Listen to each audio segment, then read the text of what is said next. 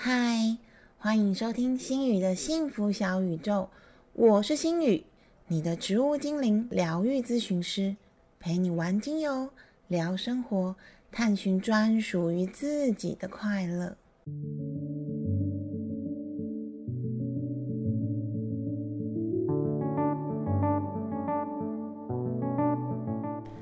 嗨，大家今天过得好吗？我的声音好像还是没有回来。自从在两个礼拜前营队被传染感冒之后，就一直有鼻音，然后声音有点哑哑的，委屈大家一下喽，要听我这个沙哑的声音。在今天节目开始之前，心雨想要先跟大家说声嗯，sorry，因为最近工作邀约比较多，接下来可能也有别的邀约。会稍微忙碌一点点，但是我还是会尽量保持更新频率啦。只是有时候如果真的嘎不过来，可能会改成双周更新。那如果大家有想要听什么样的主题，要麻烦要记得一定要跟我说哦，这样就可以让我少花一点时间想主题，多花一点时间查资料跟写稿喽。今天想要讲的是。最近有一部很火红到要烧起来的动画《山道猴子的一生》，大家有没有看过啊？这部动画其实评价还蛮两极的，因为画风有点基本，语音其实是用 Google 的电脑语音，内容也没有特别大的爆点，或者是笑点，或者是让人感动的地方。就是还蛮一般免洗的剧情，但是真的就是点阅率高到不行，然后一直有人在就是呼喊着要把它改编成电影，甚至还红到国外去，还蛮特别的。我自己是这样觉得。我分析了一下剧情，应该是因为这部动画非常贴近现在年轻人帅气玩车的风气。可能不只是年轻人啦，像我们这样的中年人啊，也还蛮喜欢玩车，觉得很帅气。还有古今中外都一样的爱情迷思吧。他还蛮写实的刻画现在年轻人的生活，所以会引起观众心中的共鸣，自然就会觉得哇，这一部真的蛮好看的，很特别。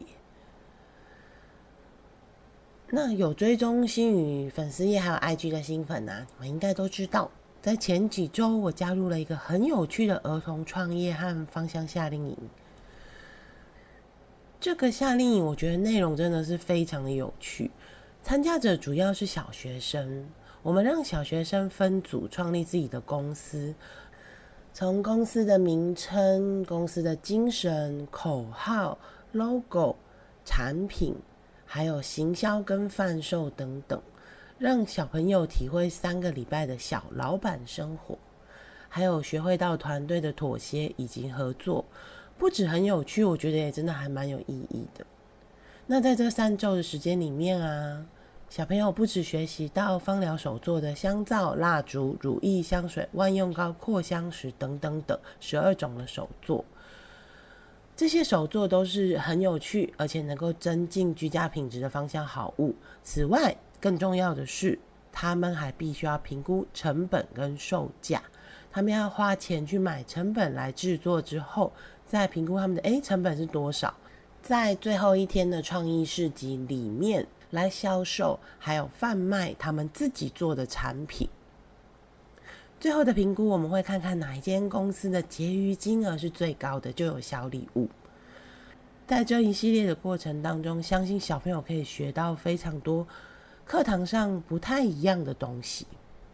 非常的有趣。那心语就化身成 Teacher Star。在这三周的时间，我每天都和小二的学生相处。我发现现在的小学二年级的小朋友，他们是一群聪明、有主见、悟性很高，但是生活上却充满压力的存在。和我小时候那种懵懵懂懂又北七北七的生活相差甚远。我还记得我们小时候上课的时候啊，老师问问题，我们都不敢说话，然后也不敢举手。等到吃中餐的时候，我们就会在那边叽叽喳喳、叽叽喳喳、叽叽喳喳的一直聊天。校外教学的时候，我们就会跟着同学歪歪扭扭的边聊天，然后一边在跟着老师前进。而现在的小朋友，他们在上课的时候非常非常勇敢的举手发言，甚至有一些小朋友会因为没有被点到发言而闹脾气或者是哭泣。有一些人也会在上课很开心、很兴奋的时候，会有那种大叫，或者是很想要表达自己的感受，或者甚至他们可能因为没有睡饱而直接趴着睡觉。这是小学生哦，不是高中生。简单来说，心宇觉得现在的小朋友，他们非常勇敢的表达自我，比较不想要委屈自己来配合其他的人，很讲求公平。或许这也是二零二年之后出生的小朋友他们的特性之一。和我小时候因为怕被打就会乖，有一点不太一样。心宇有看到很凶的老师用怒吼、大声制止，试图喝阻这些小朋友，但是小二的学生却不吃这一套，诶，而是用冷处理的方式，在课堂上和老师你一句我一句的回呛。甚至在老师大声的请他出教室的时候，小朋友也冷冷的回答说：“我又没有怎么样，为什么你叫我出去，我就要出去？我不要出去。”就可以看出来他们的主观意识有多强烈了吧？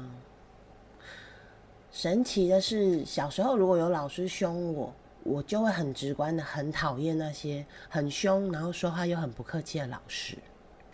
但是在心语比较深入的跟刚刚那位孩子聊天的时候，我问他：“那你喜欢刚刚那位老师吗？”他说自己其实是喜欢刚刚那位老师的，因为老师虽然对他们比较凶，但是其实会关心他们，也曾经有在他哭哭的时候安慰他。哎，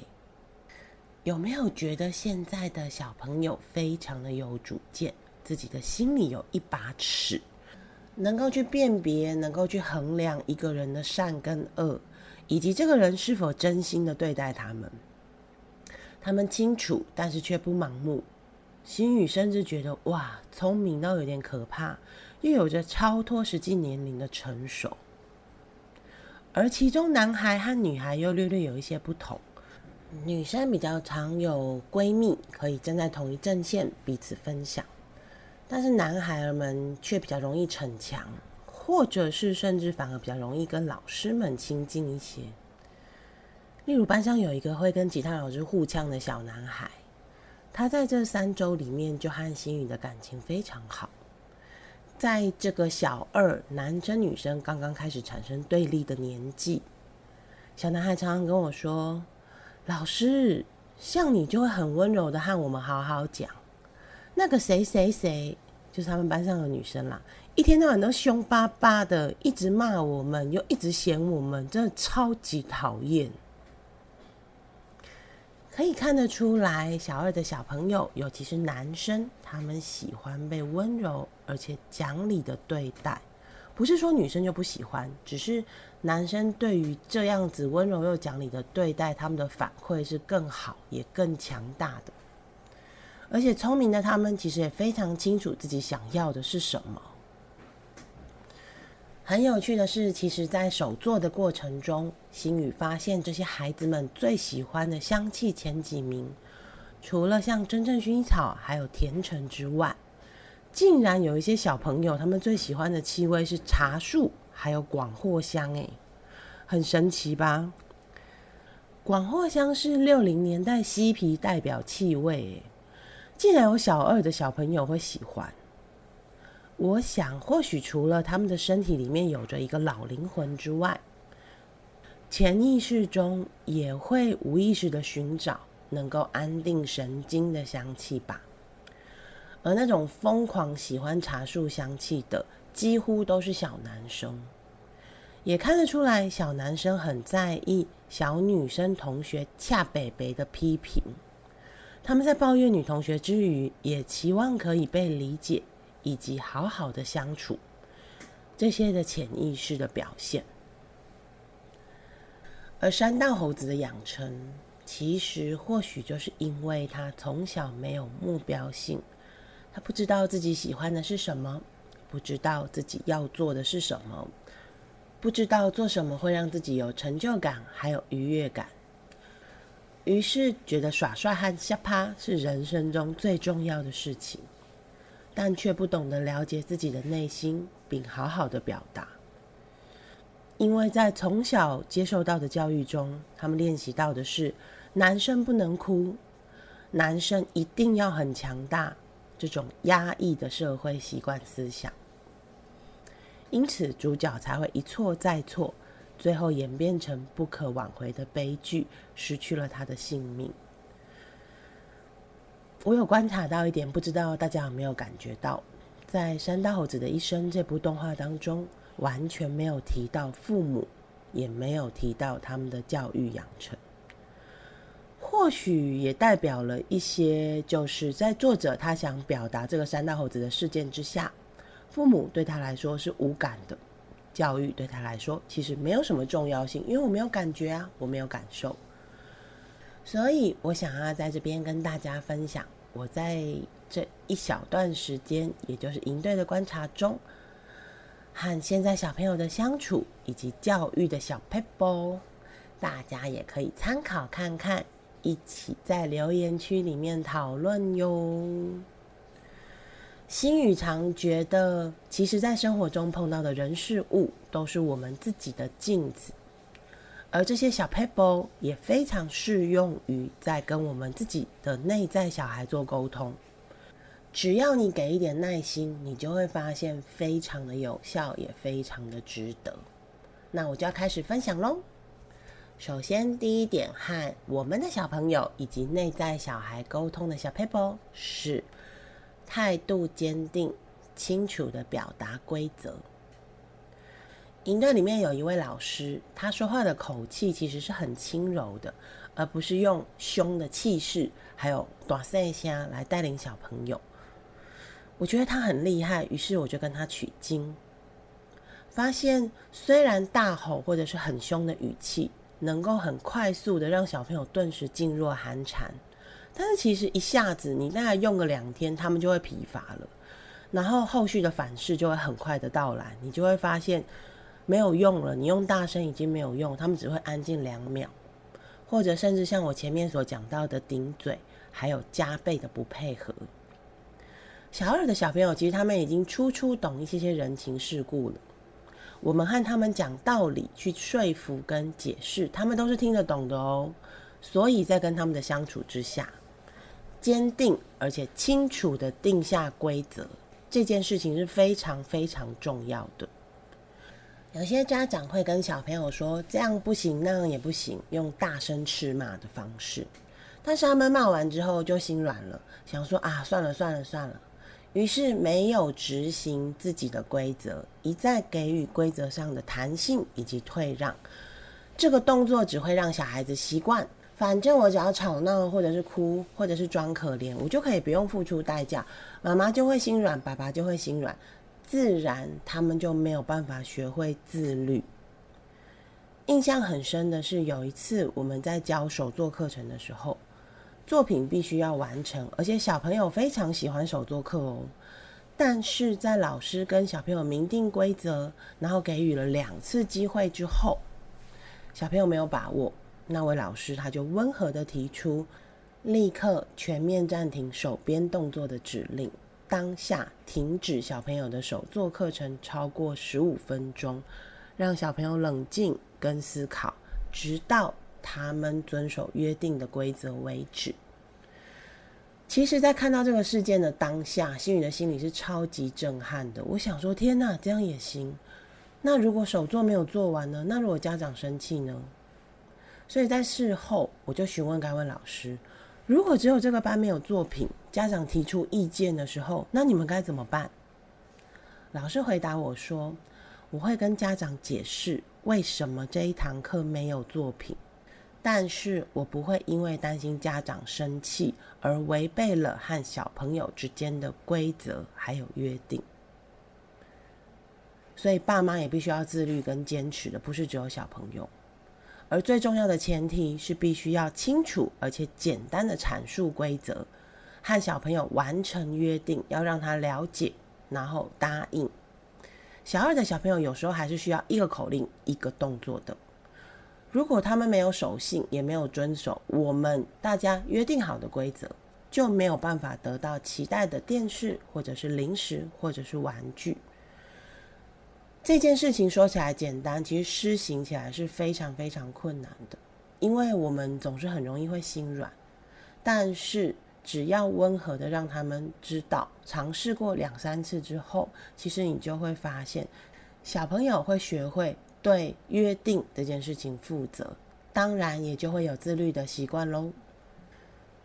第二点是温和表达，说明原因。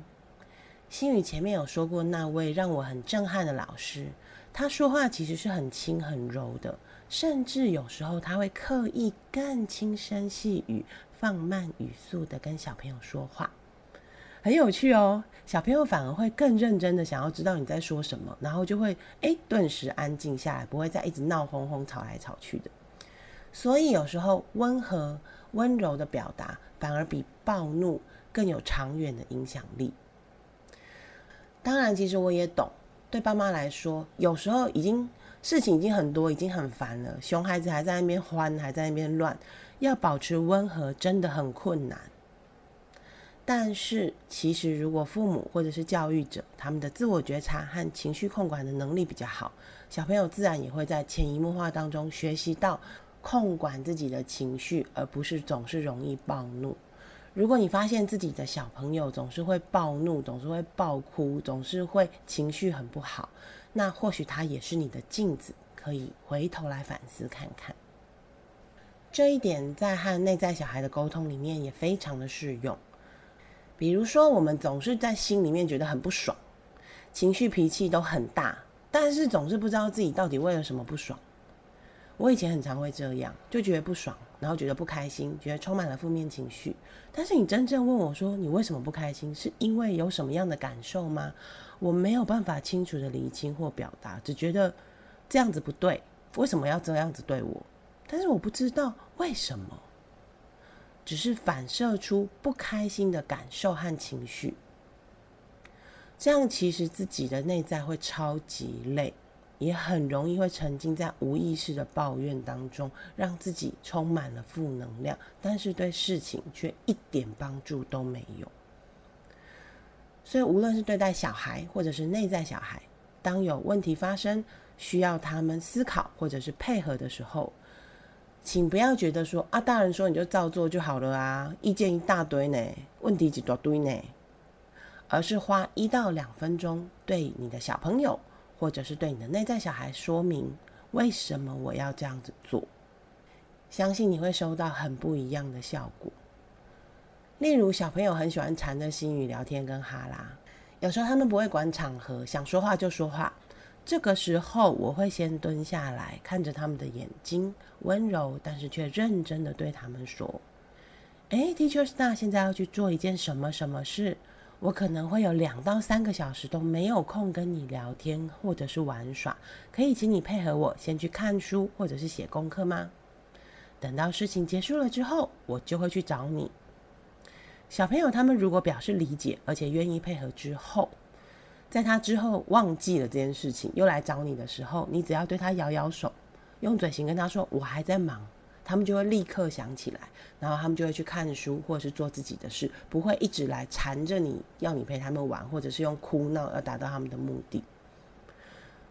这个方法我自己觉得真的非常非常的棒，因为它可以练习彼此的包容以及尊重。同样的，当我现在自己本人有一些不想。但是却不得不做的事情的时候，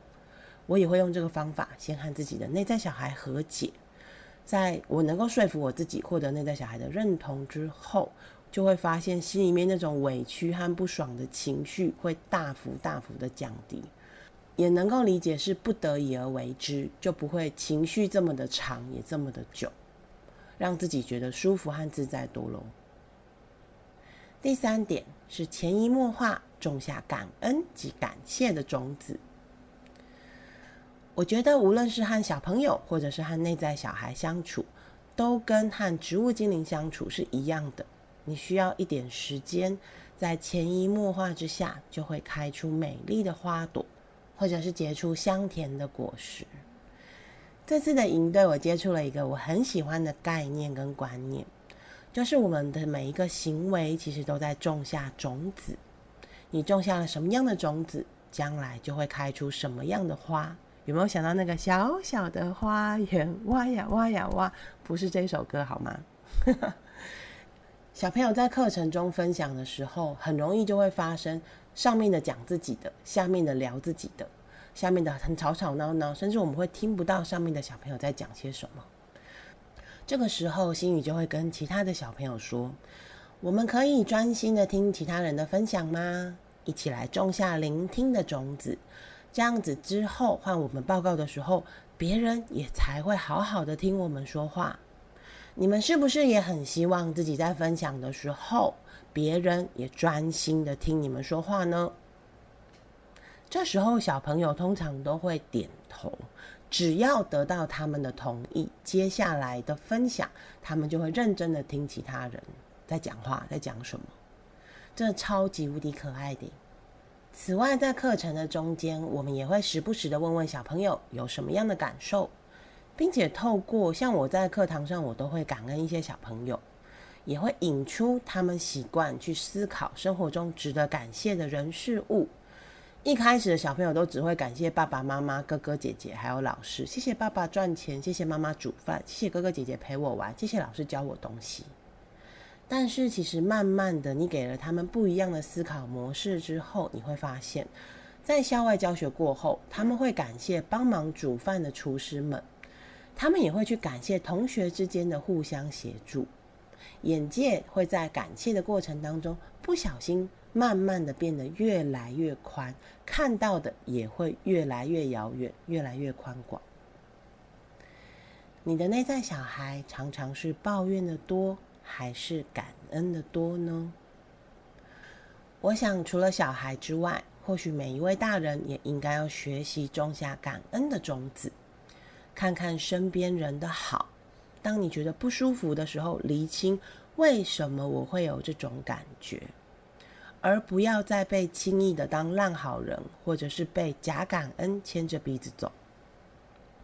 让感谢能够真正的发扬成长，和大树一样高，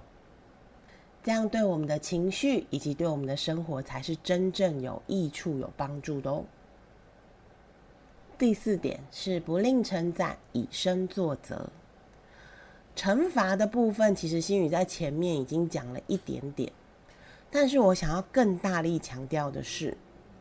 请多给小朋友和你的内在小孩一点鼓励。当他们做的不错，或者是努力的时候，甚至可以稍微夸张的称赞，我都会对他们比大拇指，然后就说 “Good job, good job” 这样。比如我们在这营队当中啊，有一位小组长，就是公司的老板，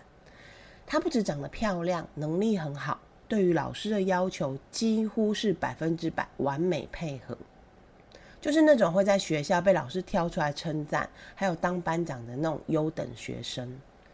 但是我却发现他非常的在乎完美，而且常常和同队的小男生会吵架，因为他觉得别人做的很烂，或者是他觉得你们做的不好，只有我才会做得好，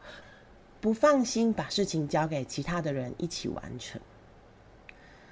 在有一次和他的聊天当中，我跟他说：“我觉得你非常棒，诶，你是各方面都很棒、很完美的小朋友。”他就回答我说：“哪有？”我爸都说我做的不够好，听到了当下，我的心里泛出了心疼的感受。唉，请大家真的多多称赞自己的小孩好吗？不是那种无脑的溺爱，还有称赞，而是当你看到他们努力，或者是有表现好的一面，即使只有一点点，都请你适时的跟他说一句：“你做的很棒。”或许就是这一件对我们来说简单到我们会完全忽略掉这件事情，就会让小朋友能够对自己有更多的自信。当然，我自己也常在咨询的时候跟个案说，其实全世界对你最严格、最不留情、最过分的人就是你自己了。大家除了小朋友之外，也请不要吝啬称赞你辛苦的内在小孩。我相信你真的很努力了，我们都真的很努力了，也值得这些称赞。而在和小朋友沟通的小 paper 中，以身作则是更重要的一件事情。例如，最近小朋友感冒的状况非常非常的多，我们班上的小朋友接连中奖，最后连挖不囊都不幸中标，整个大烧香。其实小朋友是不喜欢戴口罩的，不要说小朋友，我也不喜欢啊。但是我们为了大家的安全，还是会请他们把口罩戴上。这时候我就观察到班上的老师会态度很强硬的，请全部人都把口罩戴起来，但是自己却没有全程戴上。直到有孩子质疑说：“为什么老师没有戴的时候，老师就会说：‘啊，我等等就会戴。’但事实上，我整天都没有看到那位老师有把口罩戴起来。还有在校外教学的时候，有一位小朋友小树，他请心宇帮他顾一下刚刚手作种下的盆栽。在他去上厕所的过程当中，我不小心把盆栽翻倒了一下，涂洒了一点点出来。”而且我立刻把盆栽尽量的复原了，但是在小朋友上完厕所回来之后，我依然蹲下来，用眼睛直视他的眼睛，跟他说：“小树，我要跟你说一声抱歉，刚刚盆栽有不小心被我翻倒一下下，但是土只有洒一点点，我也尽量把它恢复原状了。”请你再看一下现在的盆栽是不是你当初做的样子，好吗？小朋友当下他没有什么，就是生气或者是哭泣，他就点点头，然后检查了一下，就觉得 OK 就没事了。我也觉得哦，这件事情应该就完结了吧。没有想到再回到教室，我们在分享今天感恩的人事物时，小树突然举手。他说：“他要感谢 Teacher Star，今天虽然把盆栽翻倒了，但是却很诚实的告诉他，并且跟他道歉，让小树觉得自己很被尊重。他说他以后自己也会这样子对待其他人。啊，说真的，那种惊讶又感动的感觉，我好难描述哦。我非常非常惊喜的发现，大人一个很无心的举动。”却会在小朋友的心中种下了一颗尊重的种子，或许某天可以发芽结果，那样的话就太好了。但是大人有时候通常都会觉得说：“啊，我知道我自己在做什么啊，我会保护我自己啊。”但是你是小孩，你懂个屁呀！你照做就好。其实，当你有这种心态的时候，这种心态也会潜移默化的影响小朋友，让他们不懂得尊重别人。因此，不论是在和小孩或者是内在小孩的沟通，都请你以身作则。如果因为某些特殊原因，真的你没有办法以身作则的时候，也可以使用第二点的方法，温和的和小朋友或者是自己的内在小孩说明原因，这样就可以轻易简单的培养彼此尊重的能力哦。因为时间的关系，我们今天先讲到前面的四点。我们来复习一下前面是哪四点吧。首先，第一点是态度坚定、清楚表达原则；第二点是温和表达、说明原因；第三点是潜移默化种下感恩及感谢的种子；第四点是不吝称赞、以身作则。下一集心语会讲完跟小朋友以及内在小孩沟通的小撇步，还有《山道猴子的一生》这部动画的一些介绍，还有感受，以及大家最喜欢的心语的芳香处方哦。记得下一集也一定要收听哟。